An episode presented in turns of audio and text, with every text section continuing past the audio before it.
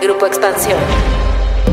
El trabajo en plataformas digitales, el teletrabajo y ser nómada digital son algunas formas de empleo en auge que requerirán que las personas se formen continuamente. Sin embargo, también existe una revolución en la forma como la primera línea actúa, o sea, trabajos donde se requiere el contacto con personas, como son cadenas de restaurantes, cafeterías o supermercados, y donde la inclusión digital también es importante. Esto es Geek Hunters, los negocios detrás de tus gadgets. Geek Hunters. Queridos Geek Hunters, es un gusto tenerlos nuevamente en este podcast. Mi nombre es Arendira Reyes y en esta ocasión vamos a platicar del futuro del trabajo, pero no de este futuro del trabajo que estamos empezando a ver hoy en día, que muchos de nosotros tal vez estemos viviendo y que esta parte de, bueno, estar en videollamadas un montón de tiempo, de estar con muchas juntas, nos permite seguir operando. Sin embargo, hay un sector de la población que es bastante grande, que obviamente tiene el tema de la digitalización y el acceso a su trabajo y a su colaboración con una estructura completamente distinta, pero que requiere también de capacitación digital y requiere también de entrar a esta nueva ola de el trabajo híbrido y del trabajo como lo vamos a conocer pues no sé si ya por siempre, pero por lo menos en estos años próximos que vamos a seguir teniendo bajas y altas en el tema de COVID y que no estamos viendo con claridad si ya se va a quitar o no, vamos a seguir permaneciendo con este tema. Y bueno, obviamente tenemos invitados de honor, pero mi invitado de honor que siempre está conmigo, Fer, ¿cómo estás? Hola Eren y hola a todos los Geek Hunters. Buenos días, buenas tardes y buenas noches. En definitiva, hoy vamos a hablar de un tema súper interesante con Adriano Marcandali, quien es director de Workplace from Meta en América Latina. Va a compartir con nosotros este café Geek Hunters justamente para analizar cómo todos estos trabajos en casa se están modificando, cómo el trabajo del futuro también va a ser muy distinto tal vez a lo que vemos actualmente y por lo tanto pues todas las compañías tienen retos muy distintos. Y únicamente para poner algunos números sobre la mesa, quisiera mencionar que según un estudio de McKinsey de 2021, entre el 20 y el 30% de la población activa en América Latina participa en la gig economy, que es esta economía como de trabajos independientes o de corta duración más bien. Y entonces son datos muy interesantes porque la Organización Internacional del Trabajo y otros organismos coinciden en que esta tendencia va a la alza. En torno a estos datos nos surge la pregunta de qué va a pasar con los demás trabajos. Entonces creo que es muy interesante hablar sobre estas nuevas realidades y posibilidades de estar activos a distancia de diferentes maneras. Entonces, bienvenido Adriano, es un gusto tenerte con nosotros en este Café Geek Hunters. Es un placer estar con ustedes. Yo trabajo en Meta con Workplace, conectando organizaciones en Latinoamérica hace más de tres años. La pandemia obligó a las empresas, obviamente grandes y pequeñas, a adaptarse y encontrar la forma de que todos sus empleados trabajaron de forma remota. También creemos que el trabajo remoto bien hecho no es solo trabajo desde casa o una curita para la situación actual, es una estrategia mucho a largo plazo para empoderar a toda tu gente y no funcionará muy bien sin cultura, sin procesos y obviamente eh, las herramientas. Me gustaría destacar también que en América Latina 80% de los puestos de trabajo son para empleados que no tienen escritorio y obviamente trabajo en tiendas, centros de distribución, fábricas y no necesariamente están en una oficina. Y me gustaría hacer una reflexión. Un estudio de la Universidad College London afirma que si los humanos repiten la misma actividad durante 66 días, entonces esa actividad se convertirá en un hábito. Ahora imagínate ¿Cuántos hábitos nuevos se crearon durante esta pandemia que ha durado más de 21 meses? O sea, mucho se ha cambiado. Yo trabajo con muchas organizaciones, obviamente en Latinoamérica, y durante la pandemia las organizaciones aprendieron que es muy necesario poner las personas al centro y tener cercanía con el liderazgo. Entonces, es necesario humanizar a sus líderes. Las organizaciones ya humanizan sus marcas, pero imagínate dónde podemos llegar cuando logremos humanizar aún más a nuestros líderes dentro de las organizaciones, acercando cada vez más los empleados a la misión de su empresa y mejorando el sentido de pertenencia. Entonces, muchos líderes durante la pandemia comenzaron a comunicarse con mayor frecuencia y naturalidad con sus empleados a través de lives. Esto generó obviamente un mayor compromiso de los empleados y sentido de pertenencia a la empresa. Y justo retomando la cifra que mencionas del 80% de personas que no tienen un trabajo de escritorio, que luego muchas veces creo que ese es el problema. Pensamos que el trabajo remoto solamente aplica para personas oficinistas que están en casa y que pueden estar trabajando desde casa y teniendo como toda esta parte que mencionaba, ¿no? Videollamadas, juntas, aprendieron a tener nuevas herramientas como, no sé, servicios de mensajería más enfocados a la parte de trabajo o empezaron a tener también una dinámica laboral distinta donde tenían que empezar a poner límites en cuanto a horarios y demás. Pero cuando empezamos a platicar de otros trabajos, que obviamente no solamente es el trabajo de oficina, sino que empezamos a ver trabajos como las personas que están en Starbucks o las personas que estuvieron en distintas cadenas de restaurantes aquí o en cadenas de supermercado, donde la rotación de trabajo también implica muchos retos para las empresas y que sobre todo en un tiempo con pandemia, donde los líderes es muy difícil que se acerquen, que puedan tener como estos periodos de capacitación o donde los retos en torno a los trabajos justo en primera línea pues se vuelven más complicados porque además son personas que tal vez en algún momento sí están en contacto con su smartphone y sí tienen contacto con servicios de mensajería o redes sociales, pero que si necesitamos como oficinistas muchas veces capacitación para usar herramientas de trabajo, pues obviamente aquí también está el tema de una curva de aprendizaje y sobre todo de adaptación para poder estarse comunicando con este tipo de canales. Entonces, Ahí creo que me gustaría justo saber la relevancia de esto. Ya medio lo mencionabas en la parte de la conciencia y el cambio en el chip en cierta forma de muchos líderes de este tipo de grupos de trabajo, pero ¿a qué se enfrentaron? ¿Cuáles fueron los retos que tuvieron? Y también a nivel personal, si en algún momento lo habíamos pensado, porque yo hasta que de verdad platiqué contigo hace unos meses del caso Alsea, no me había dado cuenta del reto tan mayúsculo que tuvieron para poder tener a la capacitación de las personas y también tener como un contacto emergencia, o sea, cosas que tal vez para mí podrían haber sido muy, ya las tenía, vamos, como algo dentro de mi capacitación laboral, que fueron un reto para que estos grupos de trabajo tan grandes también siguieran operando y sobre todo que la gente siga en activo, que eso es también uno de los grandes temores de, bueno, si no lo sé, voy a quedarme como obsoleto, ¿no? O sea, ya no voy a poder estar laborando. Entonces creo que esa parte también muy humana, estaría padre saber cómo sucedió, Adriano, cómo se acercaron contigo. Mira, pasamos por una etapa muy importante, donde las organizaciones proporcionaron herramientas de videoconferencia y chat para la mayoría de sus empleados, pero muchas empresas se olvidaron de invertir en la experiencia digital del empleado. En otras palabras, cómo garantizar un proceso de onboarding virtual o híbrido, un proceso de desarrollo de personal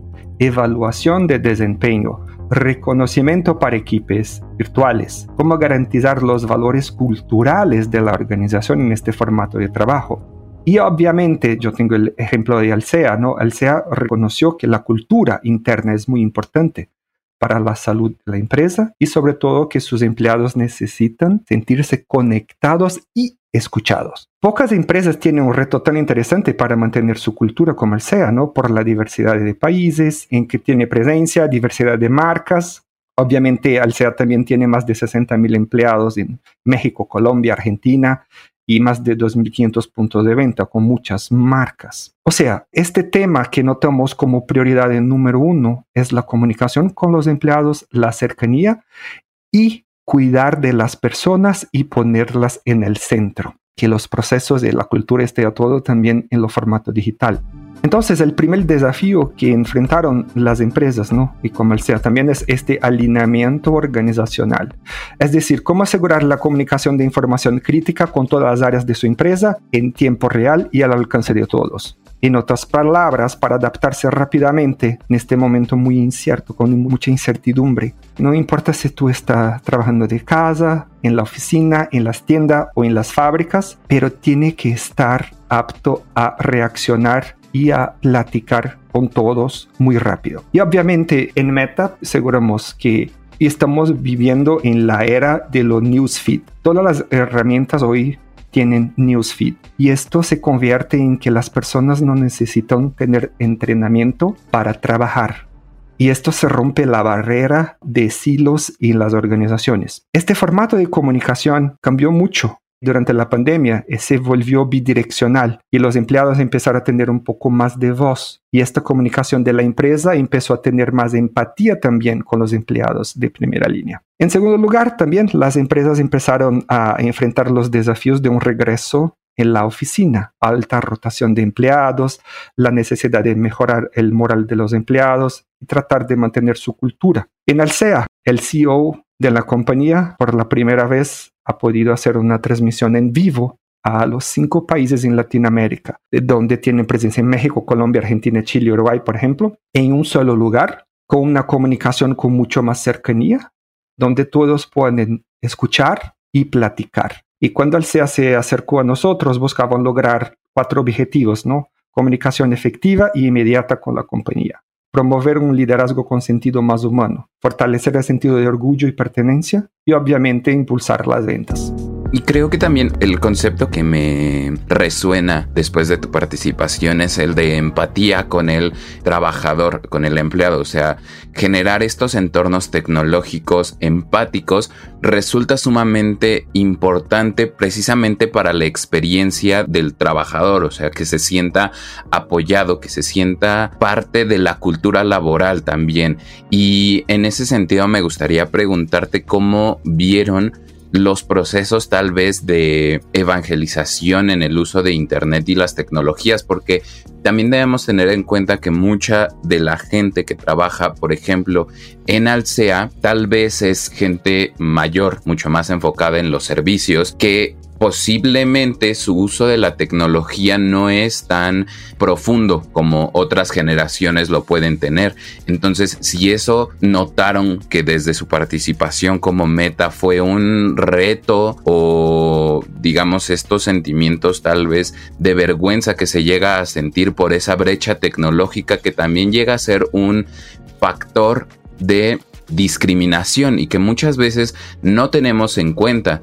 La verdad es que cada vez más las tecnologías utilizadas en nuestra vida personal como consumidores se convertirán en parte de nuestro día en el trabajo, lo que significa que las personas hoy como consumidores que ya usan bots de comercio electrónico o asistentes de voz en su teléfono, como también consumidores, y todas estas funciones de las redes sociales como Facebook, Instagram, WhatsApp, estas funcionalidades y capacidades están siendo transferiendo para el mundo del trabajo. O sea, las personas que siguen trabajando están recibiendo más y más capacidades que se parezcan con nuestros aplicativos sociales de las vidas personales. Y las empresas de tecnología tienen un papel fundamental en invertir en el futuro del trabajo, creando tecnologías que rompan barreras y permitan cualquier empresa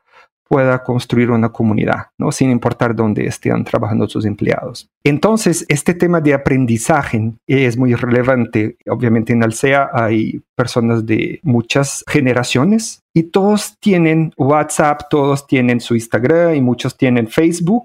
Y entonces las tecnologías del trabajo están obviamente haciendo una copia de estas experiencias para el mundo del trabajo, de forma que el aprendizaje sea mucho mejor, la adaptación también. Lo más importante ya no son las habilidades técnicas, ¿no? sino las habilidades humanas. Déjeme ilustrar eso, que es muy importante. Las habilidades técnicas son temporales. Pero en Latinoamérica les damos un gran valor. Una habilidad técnica tiene un periodo de vigencia promedio de tres años. Es decir, si aprendiste un lenguaje de programación o cómo operar un robot de última generación, esta habilidad te dará empleabilidad por tres años. porque a fin de este periodo surgieron otras tecnologías y tendrás que aprender de nuevo. Por tanto, la gente debe estar siempre aprendiendo. Necesitamos ser expertos en aprendizaje. Las habilidades técnicas son temporales, mientras las habilidades humanas ahora son permanentes, lo que significa que las aprenderá y después va a desarrollarlas con el tiempo. Ejemplo, capacidad para liderar personas, para orientar personas, o sea, mentoring, capacidad para presentar, negociar, comunicar. Para el futuro del trabajo, el Foro Económico Mundial enumeró varias habilidades para los próximos años y me gustaría destacar tres. Uno, creatividad, originalidad, iniciativa. Dos, aprendizaje activo. Y tres, resolviendo problemas complejos. En otras palabras, mi consejo es enfoque también en el desarrollo de las habilidades humanas. Ok, o sea, hay como cosas que me parecen muy positivas de lo que ha pasado con el trabajo y un poco es bueno a nivel de inclusión tener esta parte de enfocar la experiencia de los empleados en algo muy digital, o sea, un poco como lo mencionabas, ¿no? Algo que hace muy sencillo utilizar redes sociales es la facilidad y la forma en cómo puedes interactuar actuar. Hay poco tomando ya la parte de los retos que vienen en el futuro híbrido de trabajo.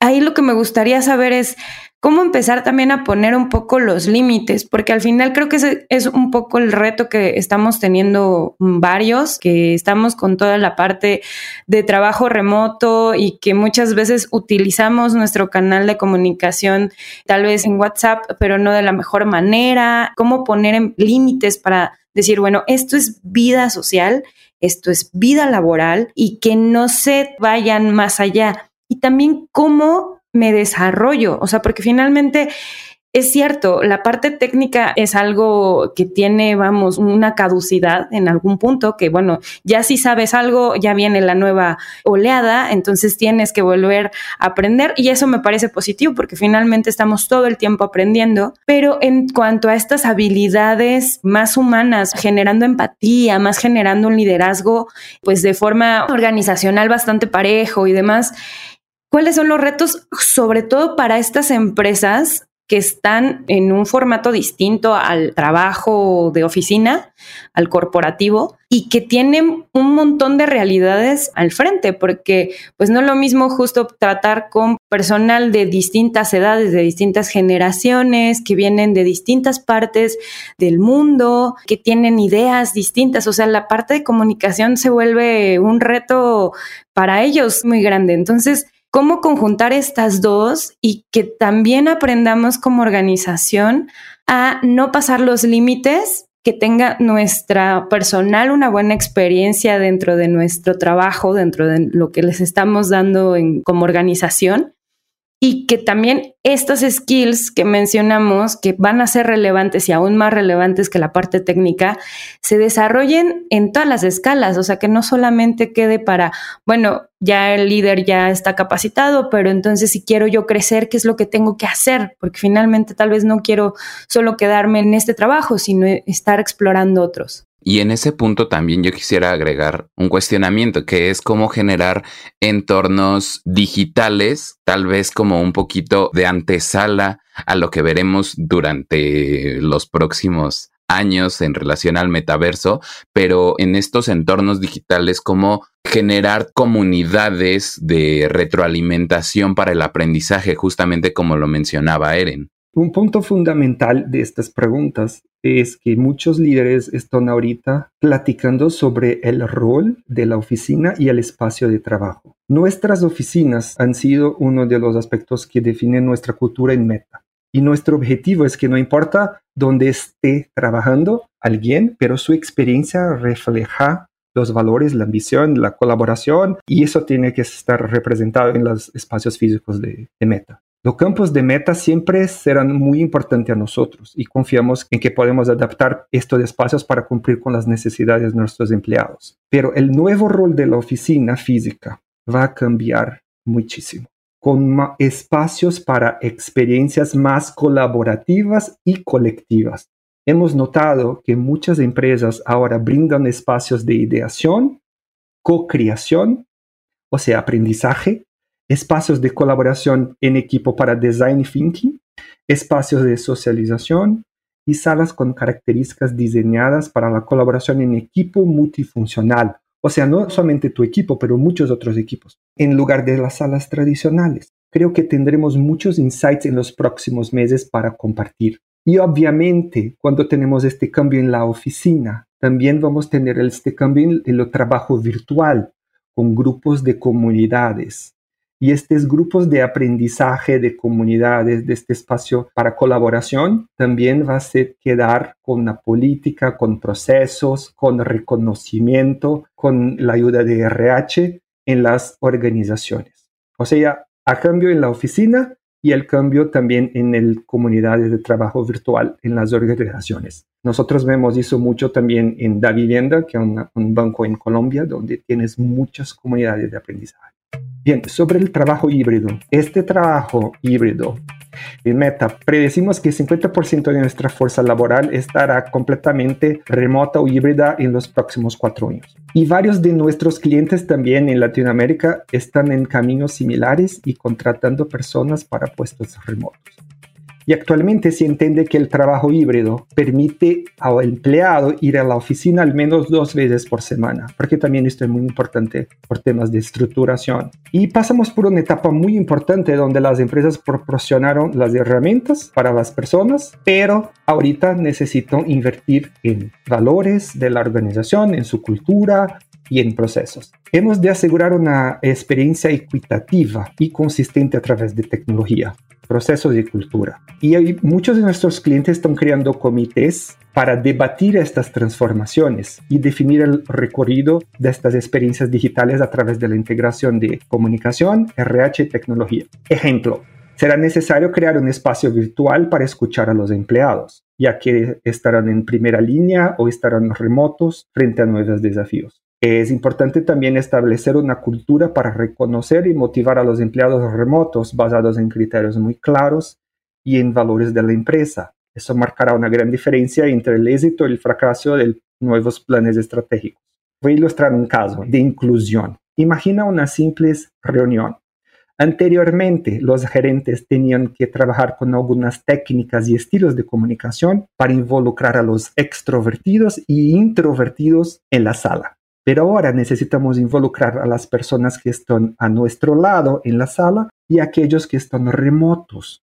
Y obviamente para que esto funcione correctamente, proceso, cultura y tecnología deben cambiar juntos. Es necesario ahorita contar con tecnologías disponibles que den voz a todos, permitan un espacio de diálogo en la pre-reunión, que sería un espacio donde los empleados podrían hacer preguntas y votar sobre temas de las reuniones, también es necesario permitir que se grabe la reunión. Hay tecnologías con subtítulos en diferentes idiomas para que las personas que no asistieron puedan buscar una parte importante de la reunión posteriormente y también que exista un espacio de retroalimentación de los resultados después de la reunión.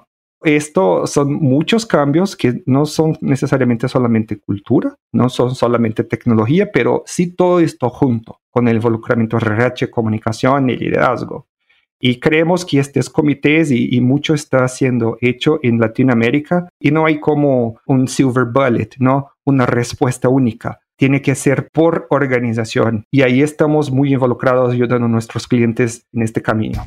Creo que es uno de los temas de en auge, o sea, todos estamos viviéndolo en carne propia, los cambios, la revolución laboral que se está dando desde distintos frentes, ya sea en lo propio o sea viendo, ¿no? A nuestra familia, amigos y demás que también están migrando a estos formatos que se dedican a otras cosas, ¿no? O sea, y que tienen este cambio en sus empresas o ellos mismos a nivel de cómo están trabajando, si son independientes, cómo están también trabajando. Y creo que vamos a estar platicando de esto largo y tendido por mucho tiempo. No creo que sea la primera vez que estemos platicando.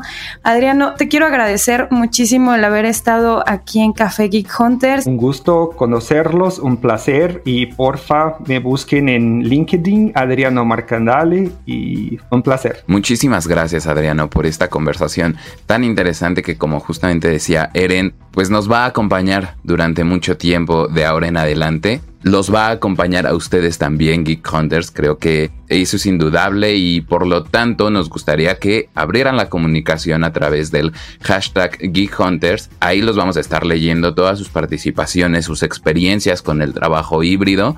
Y pues bueno, nada más nos queda dejarlos con el Geek of the Week y también manténganse al tanto de nuestros últimos episodios durante este 2021.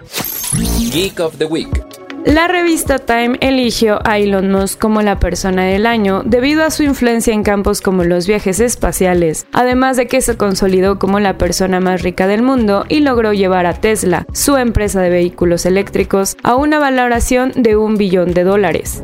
Pocas personas han tenido más influencia que Musk en la vida en la Tierra y potencialmente también en la vida fuera de la Tierra. Se menciona en el artículo de la revista donde resalta que su elección se basó en su enfoque innovador, a pesar de la controversia que pueda generar. La revista afirmó que el galardón de persona del año lo obtiene alguien que afectó más a las noticias o a nuestras vidas, para bien o para mal. Cabe recordar que este reconocimiento también lo recibió Mark Zuckerberg. Queridos Geek Hunters, este episodio no se ha terminado. Los saludo con gusto. Yo soy Leo Luna, productor de audio en expansión. Y quiero agradecerles a todos en verdad su participación en la dinámica que hicimos de los regalos de Santa Geek Hunters para darles unos teléfonos y unos audífonos TCL. Así que Espero que tú, Jessica Janet Bolaños Álvarez, que tú, Rafael Yáñez Meneses y que tú, Roberto Manuel Robles González, estén muy listos para recibir este regalo de Santa. Nos vamos a comunicar con ustedes por redes sociales, así que muchas gracias por participar y gracias a todos por seguir escribiéndonos y por participar en nuestras dinámicas. No se despeguen de Geek Hunters porque el 2022 vamos a tener muchas más sorpresas y muchos más regalos para ustedes. Recuerden seguir la comunicación en redes sociales con el hashtag Geek Hunters en arroba Expansión MX. Que tengan unas felices fiestas y gracias por participar con nosotros. Geek Hunters, un podcast de Grupo Expansión.